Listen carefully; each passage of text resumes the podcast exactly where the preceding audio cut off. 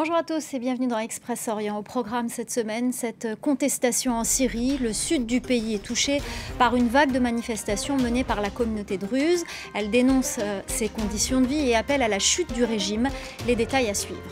Nous irons également au Liban, où la communauté LGBTQI est la cible d'attaques, conséquence de campagnes menées par des politiques et des religieux. Nous ferons le point avec Tamin Al-Khaitan, notre chroniqueur. Enfin, nous vous emmènerons faire de la plongée en Égypte, au bord de la mer Rouge, à la découverte de trésors à protéger. Le sud de la Syrie est balayé par une vague de manifestations depuis une semaine, des manifestations à l'appel de la communauté druze qui dénonce la détérioration de ses conditions de vie et appelle à la chute du régime. Cette communauté était pourtant restée à l'écart des contestations qui avaient mené le pays à la guerre en 2011. Christophe Dansette. La scène aurait pu être rare jusqu'à mi-août. Mais depuis, les manifestations de la communauté druze se multiplient dans le sud de la Syrie. Dimanche encore à Souaïda. Jusqu'à présent, cette minorité s'était en grande partie tenue à l'écart des manifestations contre le régime. Mais la décision du gouvernement de mettre fin à une subvention sur le carburant mi-août a changé la donne. Elle pousse dans la rue une population qui, à 90%, vit en dessous du seuil de pauvreté. Le responsable est désigné Bachar al-Assad. Notre seule demande est un transfert pacifique de l'autorité. Nous devons nous débarrasser de ce gang au pouvoir, sans violence et sans bain de sang. Assad, ça suffit, la partie est terminée. Signe que la contestation prend de l'ampleur, les leaders spirituels druzes se joignent aux manifestants.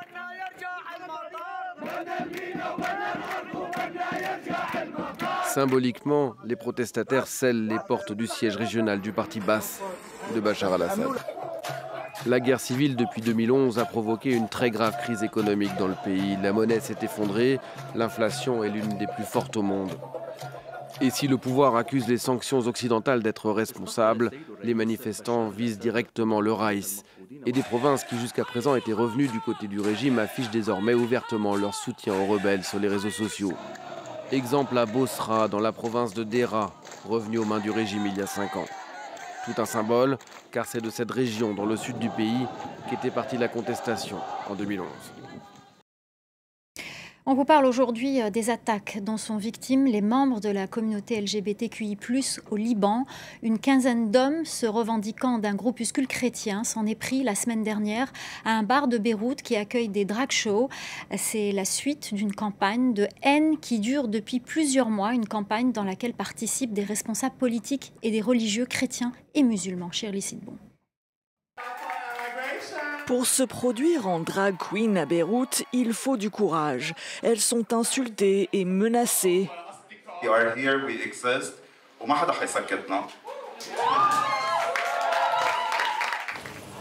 Parfois pourtant, il le faut. Ce soir-là, un groupe d'hommes agressifs qui se nomment les soldats de Dieu débarque dans ce club. Les drag queens se cachent à toute vitesse. On est pris au piège, les gars. Les droits des LGBT au Liban sont faits de haut et de bas. Ils sont menacés, mais moins qu'ailleurs dans le monde arabe. Lorsque la police arrête des couples homosexuels pour qu'ils soient poursuivis en justice, les tribunaux les relaxent. Mais leurs bars sont fermés, les gay pride sont annulés. Il s'agit de les protéger de potentiels agresseurs, disent les autorités. Même l'explosion au port de Beyrouth en 2020 les a touchés puisque plusieurs clubs gays sont situés dans ce quartier du centre-ville. La crise économique et politique n'a fait qu'empirer leur situation. Lorsque les institutions sont affaiblies, les autorités se tournent vers une manière très primitive de gouverner les gens, ce qui en fait une situation de non-droit. En juillet, le chef du groupe Hezbollah est allé encore plus loin en appelant à tuer des homosexuels, les qualifiant de menaces réelles et imminentes pour le pays. Et pour en parler, notre chroniqueur Thamin Al-Khaitan est avec nous sur ce plateau. Merci d'être ici pour euh, développer cette question. Alors que s'est-il passé tout d'abord exactement ce mercredi soir à Beyrouth? Nous étions à quelques secondes d'un massacre. Ce sont les mots d'un militant qui se trouvait à l'intérieur de ce bar où se déroulait un, spectacle de drague quand un groupe d'hommes euh, est arrivé devant. Ils ont commencé à crier des insultes et des menaces. Il s'agit de Jnoud Rab, c'est-à-dire les soldats de Dieu en arabe. Euh, le drame euh, a été évité puisque les gérants du bar sont arrivés à fermer les portes avant que les assaillants ne puissent entrer. L'un d'eux a même filmé sa propre attaque. Je vous propose de regarder cet extrait pour voir l'ampleur de la violence de ce groupe extrémiste. هيدا محل ابليس عم بيروج للمثليين بارض الرب ممنوعه Et quelques minutes plus tard, la police est arrivée, mais elle n'a interpellé aucun des assaillants selon, selon des témoins.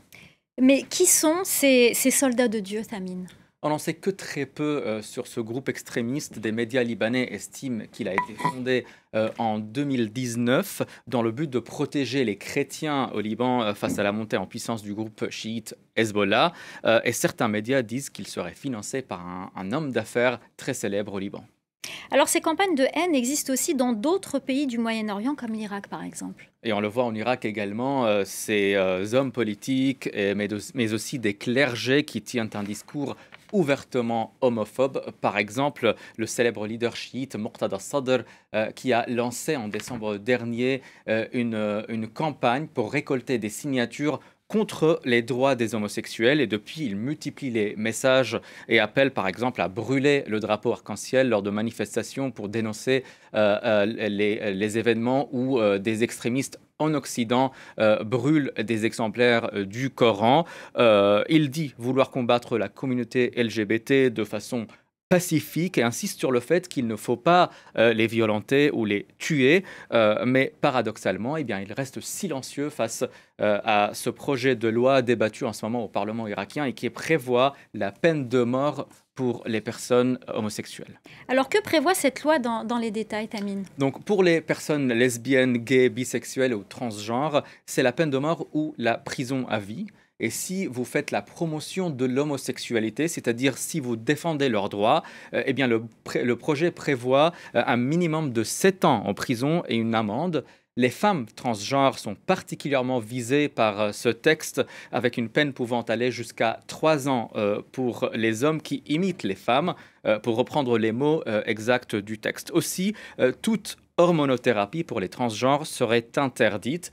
alors, Human Rights Watch appelle à ce que ce texte soit retiré complètement. Selon Rasha Younes, une chercheuse au sein de l'organisation, eh bien, cette loi risque de menacer la vie des Irakiens dans un climat déjà hostile aux personnes LGBTQI. Merci beaucoup, Tamine El Khaitan, pour votre, votre décryptage. Avant de se quitter, je vous propose d'enfiler votre combinaison de plongée et de partir pour l'Égypte qui regorge de lieux paradisiaques. Je vous emmène au bord de la mer Rouge, dans la petite cité de Dahab. Euh, c'est un ancien village de pêcheurs niché entre désert et montagne. Ces eaux turquoises ne vous laisseront pas indifférents. Voyez ce reportage de nos confrères de France 2.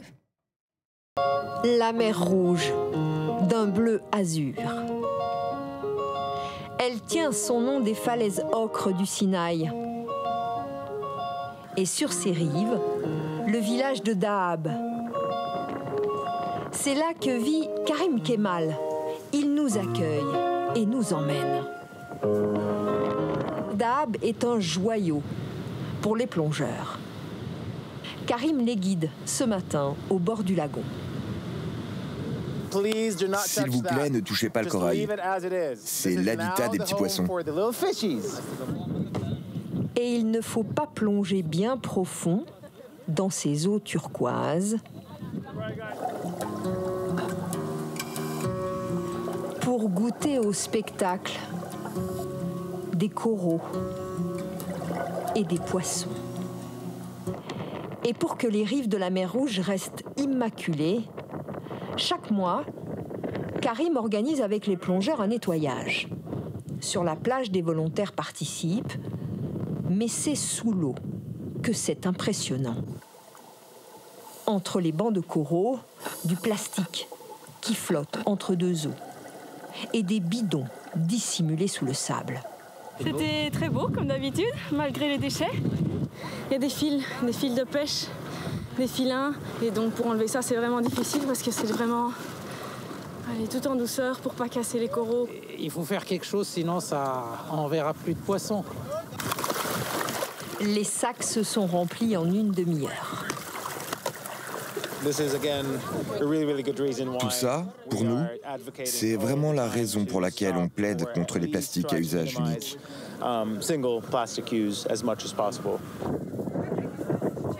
Prendre sa part pour préserver la mer Rouge et la magie unique de Dahab, la perle du désert du Sinaï. Voilà, c'est la fin d'Express Orient. Restez avec nous, l'info continue sur France 24.